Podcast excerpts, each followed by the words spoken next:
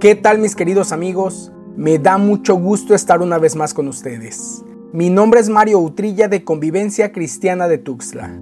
Hoy quiero invitarles a que juntos estudiemos la segunda parte de la cápsula de vida, Flechas en manos de guerreros. Permítanme hacer un repaso rápido de la cápsula anterior. La Biblia nos dice que los hijos son un regalo de Dios. Obviamente decir lo contrario no es popular ni da likes. Aunque la realidad de muchas familias sea que los hijos no son realmente una bendición. Es verdad, muchas veces los hijos más que bendición son un dolor de cabeza. ¿Por qué? ¿Acaso Dios se equivocó? Claro que no. Dios no tiene margen de error. Lo que sucede es que Él nos da la responsabilidad de trabajar en nuestros hijos. Les hice la comparativa del guerrero de la antigüedad con el guerrero de nuestra actualidad, el soldado. El soldado y su arma. El arma es de vida o muerte en un conflicto bélico. Un arma en buen estado es una bendición. Pero para que eso suceda, el soldado tiene que trabajar en su arma y en él mismo. El arma se mantiene limpia, lubricada, regimada, calibrada, precisa, y el soldado se mantiene en adiestramiento constante. Recuerden, forjar buenos hijos depende de nosotros. Hoy te pido que me acompañes en tu Biblia al libro de Salmos capítulo 127 versículos 3 al 5. Un don del Señor son los hijos y recompensa es el fruto del vientre. Como flechas en la mano del guerrero, Así son los hijos tenidos en la juventud. Bienaventurado el hombre que de ellos tiene llena su aljaba. No será avergonzado cuando hable con sus enemigos en la puerta. Mario, ¿cómo puedo instruir a mis hijos? ¿Cómo puedo forjar esas flechas? Acá entramos a la segunda parte de la cápsula de vida. Flechas en manos de guerreros. La manera correcta de instruirlos es educarlos a través de la Biblia. La Biblia es el manual de instrucciones que Dios nos legó para que nos desarrollemos de manera correcta. ¿Cómo puedo ser un buen padre para criar buenos hijos? Dios nos dice cómo. Proverbios 22.6 dice, Instruye al niño en el camino que debe andar, y aun cuando sea viejo, no se apartará de él. Los hijos necesitan cuidado, atención y enseñanza. Y tal como dice el versículo, nosotros somos responsables de instruir, de guiar, de enseñar a nuestros hijos cuál es el camino correcto por el que deben andar. No es responsabilidad de la escuela. Por supuesto que la escuela es parte del proceso de enseñanza, pero no es la responsable. Así que no basta con la educación académica, no basta con ponerle una niñera, no basta con regalarle una tablet para que se distraiga. El niño necesita ser instruido por papá y mamá, instruido según la Biblia. Dice en el libro de Génesis, capítulo 18, versículo 19, hablando acerca de los padres. Permítanme leer en una versión actual que cita, lo elegí a él para que enseñe para que instruya a sus hijos y a su gente a vivir de la manera que el Señor quiere que vivan, haciendo lo que es bueno y justo.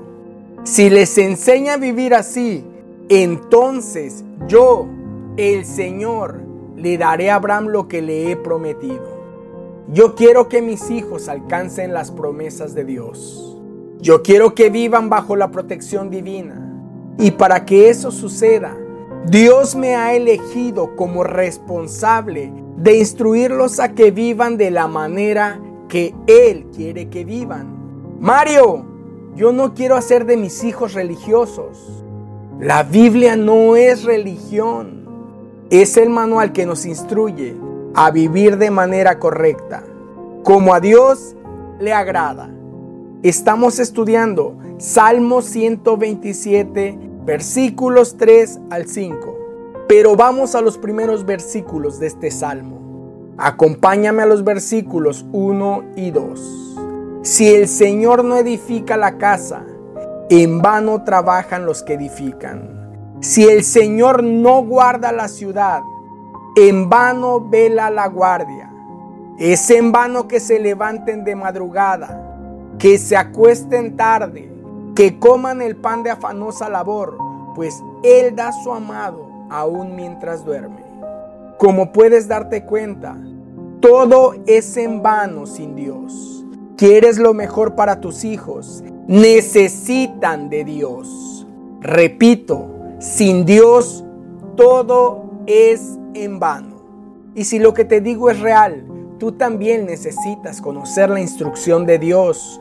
No es posible enseñar lo que desconocemos. Recuerda, como el soldado, trabaja en ti y en el arma. Realizar buenos disparos, disparos que lleguen al blanco, requiere de muchas horas de práctica.